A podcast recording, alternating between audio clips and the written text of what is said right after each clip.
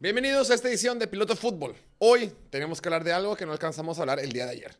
Tenemos que hablar de los nuevos millonarios de quarterbacks, los nuevos millonarios que existen en la NFL, los nuevos macro contratos que se han estado otorgando estas últimas, esos últimos días.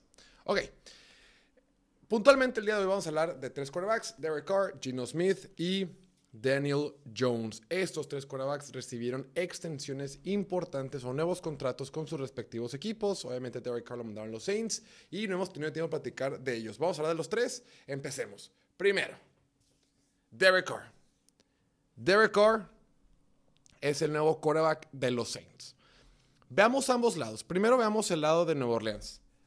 Eh, Nueva Orleans lleva ya varias temporadas, o al menos la temporada pasada, o varias temporadas desde que se fue, más bien, desde que salió Drew Brees, que no, no tenía coreback o no, no encontraba solución en esa posición. Y hicieron el intento con James Winston, eh, no funcionó, hicieron el tiempo con, intento con Taysom Hill un tiempo, Andy Dalton, vimos de todo y nomás no funcionaba. Ahorita tiene una selección en la primera ronda del draft en los últimos 30. Este equipo de Saints se ha encargado de no tener selecciones de, draft, ¿no? De no acumular picks, hacer diferentes cosas. Entonces, no era una opción viable para ellos ir por un quarterback en este draft. Entonces dijeron, ¿sabes qué? No podemos ir por un quarterback. No podemos ir viendo de James Winston y, Andy Dalton. ¿Qué opciones hay? Aaron Rodgers, la neta no creo que nos alcance por temas del tope salarial. ¿Alguien un poquito más manejable? ¿Quién está disponible? ¿Jimmy Garoppolo? Eh, ¿Qué tan mejor o qué tan más interesante es Jimmy Garoppolo que Andy Dalton? No sé.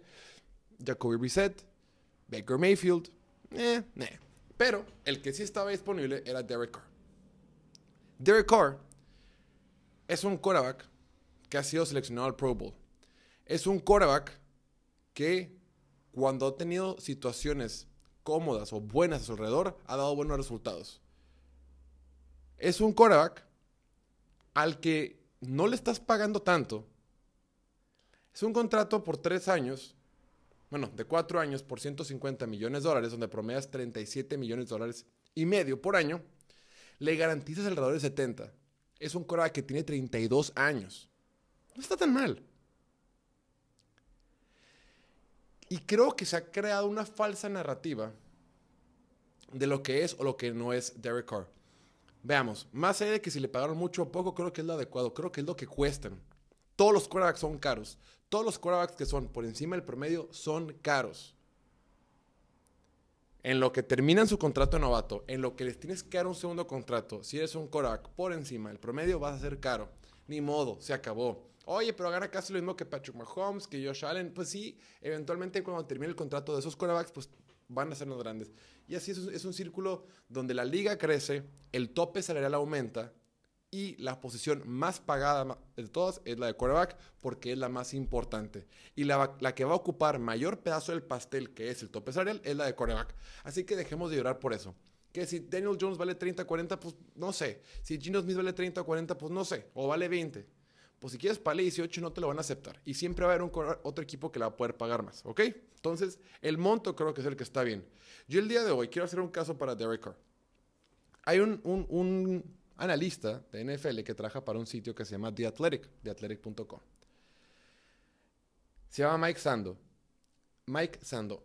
Hace un, hace un año, la temporada pasada, sacó un artículo y una estadística que se llama el ranking perdón, el índice de la traición al quarterback. Y este análisis está muy interesante porque saca una, mezcla de las, de las, ofensivas en los últimos 10 años. Son 54 quarterbacks titulares en los últimos 10 años. Y lo que te dice es qué número de ofensiva han tenido ellos y qué número de ofensiva, perdón, qué número, perdón, bueno, te dice, ¿qué ofensiva han llevado ellos en métricas de eficiencia? ¿Y qué número de defensiva y equipos especiales han jugado junto con ellos? Por eso se llama el, el, índice de la traición al quarterback. Es, puede que yo como quarterback mantenga mi ofensiva muy bien, pero mi, mi defensiva, mis equipos especiales no vayan tan bien. El que sale en primer lugar en este ranking de traición, escucha esto, es Drew Brees. Porque tuvo la segunda mejor ofensiva en estas temporadas, desde que ha sido titular. Pero su defensiva y equipos especiales ha sido la número 51. O sea, hay una diferencia de 49. O sea, es el, es más traicionado por el entorno en su equipo. En segundo lugar está Justin Herbert. Justin Herbert es el quarterback número 9 o, ha comandado ofensivas número 9 y su defensiva número 53. Tony Romo, tercer lugar, ofensiva número 6 y defensiva 47 y así te vas. En el caso de Derek Carr, él ha tenido una defensiva y equipos especiales, la número 52. O sea, de 54 posibles, él ha sido la número 52. Claro, Derek Carr no es un Korak top 5, top 7, top 8, top lo que tú quieras, pero tampoco es como que ha recibido tanta ayuda. Y por más que nos guste hacer como que no es verdad, tenemos que entender que la NFL es un deporte de equipo. Y tenemos que dejar de glorificar y de mitificar las victorias. Las victorias no son una estadística para los quarterbacks. Punto. Ya. Si estás jugando con un mal equipo, no vas a ganar. Claro, a menos que seas Patrick Mahomes. Patrick Mahomes es el sexto quarterback más traicionado, pero pues Patrick Mahomes no, no cuenta. Cuando hagamos este tipo de comparaciones, ni Patrick Mahomes ni Tom Brady cuentan porque son diferentes. Y es más, Tom Brady es de los menos traicionados. Mira, Tom Brady, en esta lista, él es el número... Oh, oh. Es el número 25. O sea, es media tabla. O sea, ni lo han traicionado tanto, ni, ni ha sido tan traicionado. Y el quarterback que más... Y el, peor quarterback de esta lista es Sam Darnold, pero eso lo vemos después. Ok. Entonces, demos una chance a Derek Carr. Es un quarterback funcional, es un quarterback bueno. Y ahorita que hay una defensiva que estuvo muy lastimada la temporada pasada, eh, creo que va a poder tener mejor desempeño que lo que tuvo la temporada pasada con los Raiders. Entonces, bien, bien por los Saints, que tenían que ir por un quarterback y no había muchas opciones. Y bien por Derek Carr, porque consiguió la lana, todavía está joven y todavía tiene maneras de, de, seguir generando eh, dinero. Ahora, es un contrato por cuatro años, pero se pueden salir después de tres. Por como está estructurado, después de tres años se pueden salir. Entonces, creo que es un contrato bien para ambas partes. Después, hablemos de Daniel Jones. Daniel Jones firmó un contrato de cuatro años por 160 millones de dólares. Y aquí hay que estar muy abusados. Si tú ves el número, dices, wow, 160 entre, entre cuatro años son 40 millones de dólares al año. O sea, es el séptimo quarterback más pagado en la NFL. Únicamente hay seis quarterbacks más pagados que él en promedio en la NFL. Y no es verdad, pero no es tan verdad. Porque si ya te vas al garantizado, en realidad, este es un contrato de 112 millones de dólares por tres años. Entonces no está tan, tan, tan, rudo. en realidad no está dando 40, sino en realidad 37. Y no son para cuatro años, sino en realidad son solo para tres. Inclusive, si se llegan a salir después de dos años, mira, en este contrato, si se salen, si se salen al tercer año, eh, va a tener un dinero muerto en el tope salarial, un dinero, dinero desperdiciado, vaya, en el tope salarial de, 9 millones de dólares. Entonces lo pueden cortar al tercer año. Pero si lo cortan después de dos años, va a tener un dinero muerto de 18%, de 18 millones de dólares. 18 millones de dólares representa 7% del tope salarial ahorita. El tope salarial va a seguir creciendo. Probablemente para ese entonces va a representar el 3% del tope salarial. En dos, tres, en dos años, 18 millones de dólares va a ser muy poquito y lo pueden cortar. O sea que en realidad es un contrato así neta, neta, neta, neta, neta, de Solo dos años. Entonces, dos años por 82 millones de dólares garantizados. Prácticamente es como si le hubieran dado una doble etiqueta de jugador franquicia. Básicamente. Entonces, para los Giants no se me hace mala idea. Dices, oye, es mucho dinero para Daniel Jones. Está bien. Oye, pero Daniel Jones solo tiró 15 pases de touchdown. Que fue el 21 de la NFL. Solamente lanzó para 3.200 yardas, que fue el quinceavo de la NFL. No es como que estaba dominando con su brazo únicamente. Está bien, pero tampoco le están pagando tanto dinero.